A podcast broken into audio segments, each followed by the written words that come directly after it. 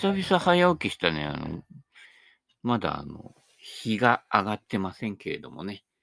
えー、そういえば昔あの、歌詞かなんかで、浅田昇って人がいたけど、どうしたでしょうかね。えー、年齢からいくと、今頃、夕日沈むに解明してるかもしれませんけれども、えー、まあ、それは置いといて、えー、なんかね、あの、マスクしなくてもいいよ宣言が出たみたいだけど、まあ、ほぼみんな9割方変わってませんね。まあ、30人に1人ぐらいは、取ったかな？元から取ってたのかな？ぐらいな感じですね。はい。えー、だいたい、えー、庶民の流れは、その辺で、レイドオフ、ね、シャロースイングがいいっていうと、なんかこうね、地面をするように素振りしてね、後ろの人のクラブに当てちゃうっていうね、そういう感じで、ね、ゴルフはもう進んでまいります。はい。えー、そういうことです。でも気をつけてください。専門家進行多いでしょ？専門家だから大丈夫知ってる。でそそれにさ、ほら、詐欺の人がつけ込むんですよ。ね、大体警察官とか銀行とか、なんかね、公務員とか、お堅い感じのね、ところをさ、年配の人って信用しちゃうとこあるんじゃない？で、俺よ、DT やってんだけどよ、みたいなさ、振り込んでくれよって言ったらガチャンと切られるよね。どこどこ警察のものですがって言ったら、ああ、そうかな、みたいな感じでね。だから、いかようにでもこうね、あの、演技でこう、騙されちゃうっていうのはあるけどね。俺とかほら、公的機関のところとかさ、まあね、心理系のやつで絡んでたりとかさ、まあ警察なんかもさ、まあね、と一応取り調べ室に入ったことあるのでさ、そうするとさ、おめえ何キロで走ってた？みたいな。えっとね、80キロくらいですけど、そっか、おめえよ、みたいな感じで、なんだよ、みたいなさ、ね、ゴリさんとか山さんとかさ、ね、ね、松田優作がいるのかと思ったらさ、いや、全然違って、ボスのボの字もいないっていうね、えー、感じでしたからね、えー、現場を知るっていうのは大事です。はい。時々はね、ハメを外、あ、ハメ外しちゃダメだけどね。昨日も言ったよ。対向車線でさ、信号待ちでさ、いきなりこう、右折するのかなと思って、右折ライン出てきたと思ったら、その真ん前に行ってさ、バーってさ、5台ぐらい抜いてったやつね、たまに見かけない？あの、もう明らかに確信犯で信号無視するやつとかさ、いるよね。で、ちらってなんかこっちの方見てさ、あれ緑の車を見た先輩みたいな感じで、いや違うからっていうね、えそういう話ですけれどもね、えー、安全運転してくださいね。はい。えー、そんな感じで、どの辺でしょうかね。えー、セベケンのゴルフ。ああ、この間ね、倉本さんとかほら、横新とかの練習ラウンドとか、ね、日本プロシニアだっけ？とかいろいろね、アマチュアの和田さんとか回ってるのもあったけど、意外とあれ見て、こう、意外な感じしない？意外と、俺がほら、セベで、ね、遊びでラウンドしてるような感じの、ここからだとなかなか難しいんだけど、ポーンなんてさ、ね、あの、数数えないでさ、ボール投げてさ、ちょっと貸してみたいな感じでさ、あの、順ミニでさ、ここのバンカーこうやって打つといいよみたいなパーンってやってね、動画撮ってる時だけはいいんだよね。そこからあのダボの連続になったりしてるけどさ、ね。意外と緩いでしょ？で、あの、逆に、某ね、えー、競技ゴルフはなんか、すごい真剣にやってんだけど、全然なんかラウンドがさ、次のラウンドに生きてないっていう方がさ、えー、若干名いるんですけれどもさ、そこでさ、例えばこっち側のラフからとか、ね、は外れるわけですよ。結構ほら、練習ラウンドとかで、あれ、プロでもそうやって9番アイアンでグリーン乗らないんだみたいな外れ方するじゃない？まあそこからぴったり寄せるけどね。で、寄せたやつ結構外したりして、ちょーんなんて片手でやってさ、ね、ホールアウトしなかったりしてるじゃない？だから、ラウンドを練習、練習って言っても、ラウンドで何発も打ってちゃダメだよ。よくショートコースでいるでしょ、親父で。ね、空いてるから3発って。ああいう人は絶対上手くなんないよね。うん。だったらそれはさ、ね、アプローチ練習場でやってくれよって話だよね。うん。で、一期一会で、一筆書きでやるっていうのは大原則なので、ね。俺も昔はね、あの、パター練習とかで、ボール3つぐらい持ってっちゃってたのよ。最近はもう、ほぼ1個ね、持ってって2個ね、一発打ってこっちで、じゃあこう打ってみたらこっちかなみたいな感じでさ、やるわけですけどね。で、なるべく一筆書きに近い感じで、でも練習だから 練習にしなくちゃダメだから、練習ラウンドはね。で、そこでガチでなんかやややっててね、え、セベケンさんに2アップとか、いや、俺マッチプレイやってねえから勝手にそっちが数えてるだけじゃんっていう話じゃない？うん。したら俺なんかほら途中でね、拾っちゃうからね。うん。ね、バンカー入っても手で拾いあ、っていうかね、俺の場合ね、手で投げるよりクラブで打った方がよるよね。で、ロングパットよりもアプローチの方がよるんだよね。面白いよね。そういったことなのでね、グリーンは小さければ小さい方がいい、できればない方がいいんだよね。普通にフェアウェイのところにね、グリーンがなくて、ね、カップが切ってあった方が、多分俺はいいんじゃないかなっていう、そういう話だけどね。うん。だからあの、実質的に例えばほら、ハザードとかでコースもあるじゃない？で自分はそこに打ってないんだけど、人が曲がってラフ行って苦労してるじゃない？そういったところも観察してるのよ。あっちのラフはまずいなとかさ、そこのラフの芝の借り方だと中に入るなとかさ、そこのところ、倉本さんも言ってたでしょ？クロスバンカーのね、こう、縁をね、のところをラフを伸ばしてて、何考えてんだろうなって言って、ね、言ってるけどね。うん。意外と倉本さんが仕切ってたりしてね。わかんないけどね。うん。そんな感じで。あのね、だから、コースって結構、あの、不平等なんですよ。だから、その不平等さを見抜くっていうのが大事で、これはアンフェアじゃないとか言ってね、あの、ミケルソンじゃないけどさ、あの、途中、動いてるボール打っちゃったりしてね。いや、まあ、あれはね、結構ね、ピンのね、位置とかさ、あの速さであそこに切ると、そりゃなんかこう、やってられないよなってなるのは、わからないでもないけどね。昔の攻めなんかそういうところあってね、この斜面でこの速さでここに打ったら、ほらみたいなさ、ね、グリーン転がり落ちて30ヤードぐらいのアプローチからもう一回やり やるようなっていうのがね、冬場結構あったのよ。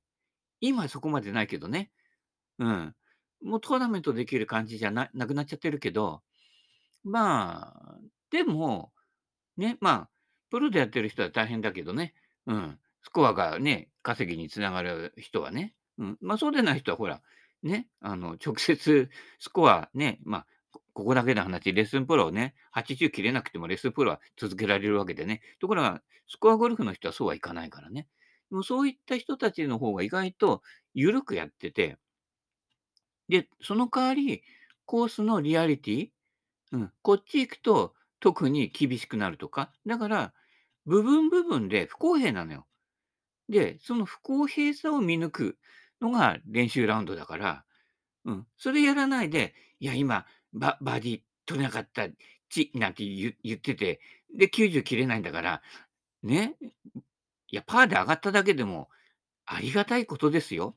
うん。で、次のホールでトリプル叩いてるから、結局ね、だ浮き沈みが多いっていうことは、その、どこが最悪を招くかっていうのをあまり理解しないでやってるわけじゃない？で、毎度同じこと繰り返してるから、それはまあ上達はしないね。あの、和田さんってほら、30過ぎてから上手くなって、38ぐらいで日本ハム優勝したんじゃ優勝したんじゃない？そうすると中部さんが最後に勝ったのが30代半ばか後半でしょ？ね。ってことは、まあ、プロゴルファーとかは結構ほら、今、パワーゴルフの時代でね、プロのトップの方はね。ただアマチュアなんかだと、やっぱりまだまだ、あの、頭脳戦じゃないけど、いわゆる取り組み方とか、どこが重要かなっていうところが、ある程度以上の技術をね、あの、作れた人は、そっから先のストロークは結構、その向き合い方、あれ自分の心の持ち方の方がかなり重要になってくるっていうのは、和田さんなんか見てると、よくね、そうなのかなっていう。まあ、ね、俺なんかわかんないけどね、エブリワン違うわけだからね。下手すりゃもっとスコア違うわけだからね。うん。なんだけどね。うん。そういうことです。だどの辺を見て歩ってるかってことね。うん。だから、スコアゴルフやってる人は、まあ、あまり景色みでめでるね、ゆとりもないかもしんないけど、岡本綾子さんが、あの、ツアーから引退した後に、ね、もっとなんかこう景色とかいろんなものをね、見ながらできたらよかったななんてね、後から言ってるけどね。うん。まあ、実際そんな感じで、そのゆとりがあると、そこで、ええ、ちょっとね、メンタル的なところでね。で、あんまりメンタルに負担かけてると、ずっと気張り詰めてるとさ、やっぱね、どっかで切れるのよ。うん。で、意外とほら、ね、プロゴルファーだって、あの、ラウンドしてて、トーナメント中何考えてるかっていうと、あそこに綺麗なお姉さんいるなみたいな、で、それぐらいのことですよ。大体ね。うん。で、打つ時はパッと集中してややるけどね。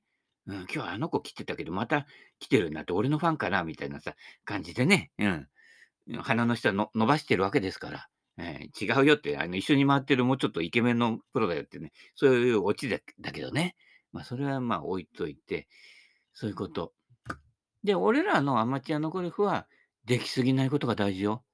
あのね、すぐ上手くなっちゃう人、練習場通ってやり始めて、ね、半年で100切ったとかさ、色々ね、半ば自慢げに、あ、まあ、俺はゴルフ3回目で100切ったんだけど、ね、まだ150ヤードも飛ばない頃だけどね。まあ、それは、まあ、ね、うすら自慢だけどさ、ね。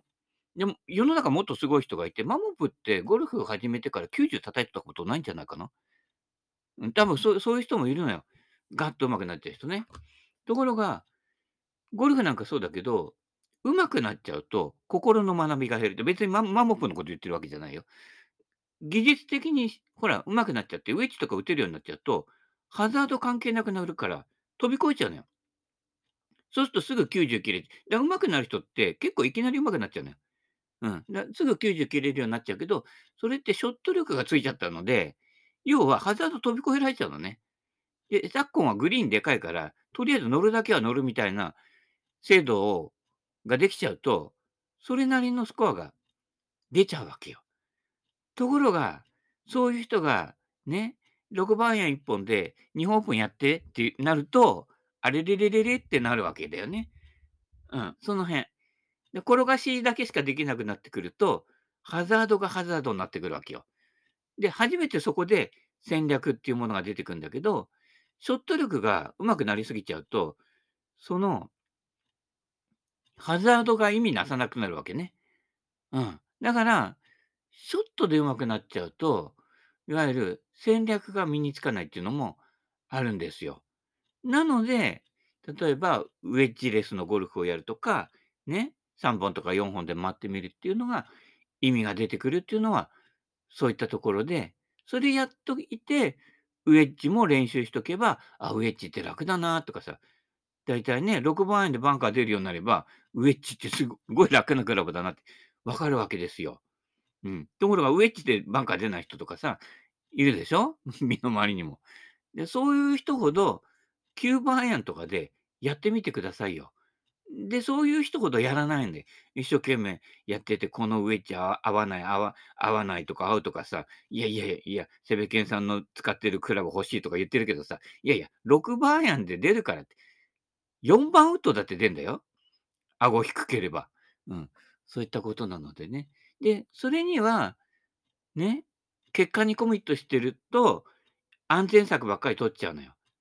自分が自分のスイングが危険な割にはね。ね、昨日もこう言ったけど、ゴルフとか野球のバットの素振りダメですって書いてんだよ。で、ゴルファーってよほど信用されてないのよ。うん。あなたの打つ球はどこ飛ぶか分かんないって、巷の人は思ってるわけね。だゴルフとかダメだよって、キャッチボール OK なとこでも、ゴルフはダメだよってなってるわけ。どこに飛ぶか分かんないかね。実際そうだと思いますよ。だからね。うん。でも、まあ、だからといって、ショット力がついちゃうとまたね、つまんないんですよ。うん。で、ショット力で、俺なんかがね、ある程度以上のスコア叩かないのは、まあ、自分で言うのもなんだけど、ある程度のショット力があって、なんか、まあ、5回に1回ぐらいしかうまくいかないんだけど、5回に1回なんかうまくいくショットがあるので、そこから先はそんなに叩かないで済むっていうのがあるわけよ。うん。ね。だから、その5回に1回ないと、やっぱりどうしても100以上叩いちゃうわけね。うん。で、その最低限の5回に1回ぐらいのアベレージはつけといた方が、何やるんでもいいんだけど、かといってショット力が増しすぎちゃうと、ね、あの、ハザード関係なくなっちゃうので、せっかくバンカーとか池とか作ってくれてるから、ね、もしかしたら入っちゃうかもっていうところでやった方がさ、ゲームとしては面白いわけよ。70代のゴルフって、あの、無難なゴルフが70代のゴルフだから、意外とつまんないのよ。ね。まあでも、競技ゴルフやってる人は、つまんないゴルフやってくださいっていう、楽しんでる場合じゃないよっていうね、人もちらほらいるけれどもね。うん。そこは自分の技術と何が最悪になるかっていうコースの不公平さ、そこを見据えられないと、ね、ただこあちこち行って楽しいじゃあ、楽しさのやっぱり深みが違うわけよ。うん。ね。その辺。だから、できすぎくんも面白くないけれど、できなさすぎくんも面白くないの。だから、アマチュアのゴルフっていうのは、中途半端にうまそうだけど下手みたいなね、馬下手ぐらいのところが一番面白いところだね。うん。などの辺が面白いかっていうと、だいたい100切りから80代前半ぐらいまで。うん、その枠を超えちゃうと、やっぱり叩きすぎても面白くないし、あのね、ガチに安全に行っても、そこそこ無難にはできるんだけどっていう感じになっちゃうわけね。うん。で、その辺の落としどころがアマチュアのゴルフは大事かなっていうところで、ただこう上達を目指してね、弁法眼じゃないけど、誰でも70代で回れだ誰でも70代で回れないからね。うん。言っちゃなんだけどね。うん。そんなところを踏まえていくと、遊びの達人になっていけるんじゃないかなと。そんな気がする今日この頃って、もうずっと同じことしか言ってないけどね。うん。そういったことなので、えーまた、ただ上達、上達するとね、上手くなると面白いとか言って教えてるようじゃね、まだ分かってないかなってね。だいたいその人の顔を見ると分かるよね。この人本当にゴルフ好きで楽しんでやってるのかなっていうところはね、分かるのでね。うん。そんな感じで、えー、ゆるく真剣にね、本気で遊んでください。はい。そんな感じです。あと、専門家進行ね、気をつけてくださいね。うん。引っかかるでしょ？みんな引っかかったでしょ？あの、ね、コロナの予防そうだけど、未だに数数えてんだけどさ、もういいんじゃね？っていうかね、ま、マスコミもこぞって数えてるけどさ、ね、茨城0人で、あ、いばかり茨城って一番田舎なんだなってね、改めて思う今日この頃だけどね。うん。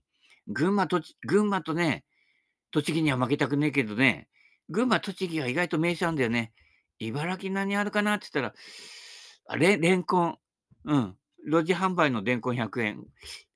あと霞ヶ浦がやたらでかい。うん。そんなことかな。でも琵琶湖には負けるみたいなね。えー、そんなあの中途半端さがね、好きですけどもね。うん。あとね、テレビ見てて、この間すごいよ。年収1300万です、うちのってさ、ね、ね、都内で家買うと6500万からみたいになって、私はどうやって生きていってからいいでしょうって言って、茨城来いよって言うね。ね。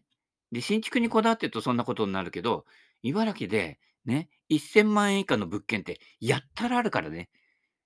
で、ボロボロかっていうと、意外と綺麗。うん。そういったこと。庭広い。一戸建てだったら。うん、広い。あの、ゴルフ、クラブ1000本ぐらい置ける。えーそういったところがざら。ただね、TX 沿線とか、今分譲で売り出している、ちょっと外れたところ。ここ行くと、急激に1000万円ぐらい値段落ちるんだよ。うん。そこで、年収1300万もあったら、もう楽勝ですよ。うん。俺の知り合いで、年収ね、多分ね、2、300万かな。で、子供3人、4人いたかなやってる人いるよ。茨城の暮らし、やればできるんだ。うん。できなかったら、原住民の人と仲良くしてください。野菜もらえます。うん。柚子もらえます。いらねえよってぐらいもらえるからもう、ね、今、あの、柚子酒漬け込んでっけど、またね。もう1年ぐらいね、寝かしとくけどね。うん。そんな感じで、ね、その地域で見てて、その仕事で、大体あの、都会の仕事って、そこでなくてもできる仕事が多いけど、なんかみんな本社が都会にあるからみんな来なさいって言うと、ね、マスクして行くわけだけどね。電車は必要だと思うよ、確かにマスク。だって空気悪いもん。もう普段この全然人がいないところでさ、駐車場さ、1000台ぐらい止められるところに、5台みたいなところに遊びに行ってる人からすると、やっぱり電車乗るとね、空気よどんでる。うん、人間がよどんでるのかどうかわかんないけどね。怒られちゃうけどさ、ね。そういったことなんだ。そういったところではね、やっぱりね、うん、まあ、花粉っていうのもあるけどね、不思議だよね。都会の人の方が花粉症多いんじゃないかっていう、そういう話だよね。こっちすごいよ、車置いとくと。もう黄色い粉が、なんかもうパウダーみたいな、このパフでこんなパタパタってできるぐらいな感じだけどさ、意外とさ、くしゃみし続けてる人いないよね。以前はいたよね。ね。百気象なんて、チキショーなんて言ってる人がさ、ね、必ず2、3人いたけどさ、最近は言わないよね。あの、なんかね、ね、我慢しようとすればでき、我慢できんじゃんっていう話だけどね。中部さんなんかよく言ってたよね。くしゃみをどう抑えるかを学んだみたいなさ、競技ゴルフやってて、あ、そこかい？みたいな感じだよね。でもさ、ね、面白いことに、人がね、打ちそうになるときって、やたらね、鼻がもぞもぞしてきたりするんだよね。うん。なんかね、うん。俺は普通にしちゃうけどね。うん。まあ、そういったところでほら、馴染んでるとさ、全然ほら、人がね、パッティングしてる時でも普通にまたいでいくからね。うん。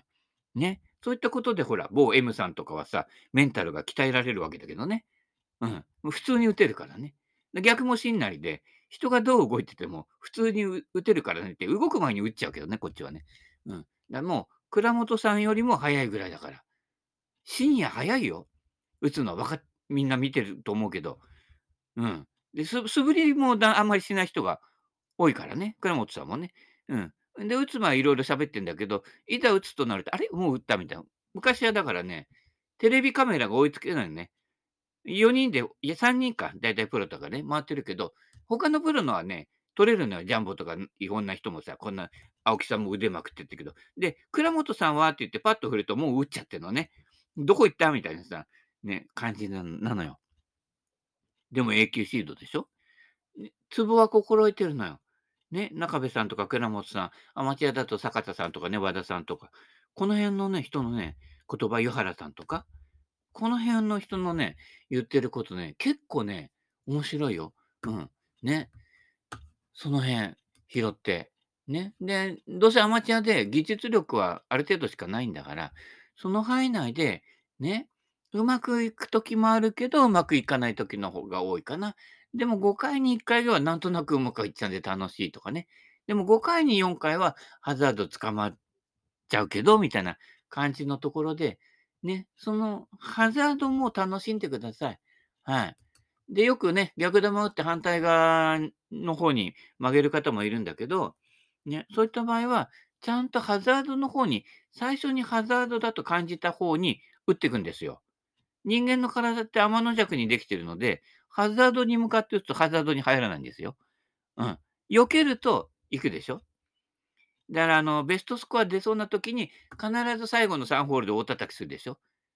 かなりの部分が、ね、技術がない人でも心の部分が大きいんです。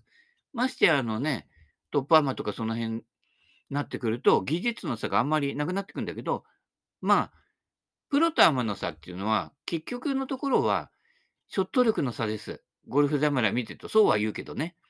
うん。やっぱショットである程度の安定感があるので、そこで、さらにそこからメンタルが生きてくるわけだけどね。うん。まあでもアマチュアだとそこも限界があるのでね、そこはやっぱり練習量じゃなくてコツとツボ。だから不思議なことに、湯原さんとかね、倉本さんって、そんな練習しないのよ。なんかやってる？って、いや、全然やってないみたいなさ。そんだって280ヤードぐらい飛ばしてくるわけですからね。そうすると、コツとツボがあるわけですよね。だってね、和田さんとか横心とかと変わらない番手で打ってるわけですよ。170何ヤード、6番やんみたいな感じで打ってるけどね。まあ6番やんって言っても今の6番昔の4番やんなんだけどね。うん。さすがに深夜になってくると、まあ距離は、ね、いわゆる50歳以下でやってた頃に比べれば、それは落ちてるなっていう感じはするけど、それでも俺らよりはるかに4、50ヤード飛んでるわけだからね。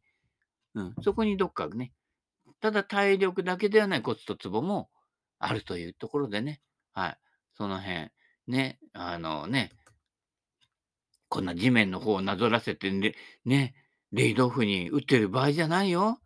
ね、結局地面の方、すってて打っててさ、結局ボールまで届かないでダフってさ、で、この先どうしようって進まないって無理くり押しちゃうでしょ。ね。羽鳥さんとかが一生懸命調節してくれるわけよ。あれ大変なんだよ。あの、自分でやってみるとわかるけど、一個一個 MOI 測って、あ、これちょっと重たくなって、ここ削ってやってて、自分でやるとすごい大変なのよ。ね、あれ1本5000円ぐらいでやってくれるっていうのはありがたいことなんで、でも、一生懸命調節してくれても、その差がわかんないのよ。力で押しちゃうと。結局バットで、バットの先にクラブヘッドつけてても同じかなってことになっちゃうわけね。だから、クラブの調節のした、ね、変化の違いが分かるためには、私自身は無力になって振らないとダメなのよ。そうしないとクラブの特性が出てこないから。みんな帳尻合わせて打っちゃうから、曲げないように。いや、いいの。普通に自分が脱力して振って自然と飛び出す方、飛び出しやすい方向ってあるわけよ。で、調整だってものすごい重くするわけで、ものすごい軽くするわけじゃないから、微調整なわけね。その微調整が分かるためには、力入れてちゃ分からないわけですよ。せっかくの羽鳥さんの努力もね、お茶の水、お茶の水じゃない、水の泡になっちゃうわけですよ。ね。そこはもったいないということでね。ましてや MOI とか調節してね、やってる人は、ね、3番アイアンだから強く振ると。9番アイアンだから力抜いて打つって。でやると9番アイアンでシャンクして、3番アイアンでダフるわけだよね。力むと、人の体って硬くなって詰まるのよ。で、しかも、力入れるときって、米とか持つときに、沈むでしょ？しゃがむでしょ？踏ん張るでしょ？踏ん張るってことは、低くなるのよ。と、ダフるわけね。うん。で、3番アイアンでも、ね、トップで作った頭の位置を変えないで、その高さでレベルで振り抜いていくと振り抜けるんだけど、しゃがむと詰まるわけ。あるいは飛び上がっちゃうと届かなくなるわけね。うん。だねどういうわけ？だから飛び上がる人としゃがむ人が多いんですよ。そりゃ当たらないし抜けないな。あと右向いて打つ人ね。それは詰まるよね。右向いたままなんだから。だから脱力っていうのは、これから進む腕とクラブの道を開けといてあげるわけ。だから線路を引いてから電車を走らせないと、もう脱線以前でしょ。線路引いて脱線するならまだいいよ。軌道が狂ったでいいけど、大抵のゴルファーは線路を引いてないのに電車を走らせるから、そりゃ乗り心地悪いわけですよ。ね。ね。俺の例えだと、グラスを置いてからビールを注ぐということでね、そそういう時はよそ見してちゃダメだよ。泡がね、こぼれちゃったりしてもったいないからね、慌てることになるからね。うん。泡はね、一般で言われてるより少なめでいいです。8対2。この辺で、はい、えー、見切り品のビールですけどね、注いで飲んでおります。ということで、今日もお時間となりますので、この辺で。それではまた、バイバイキーン。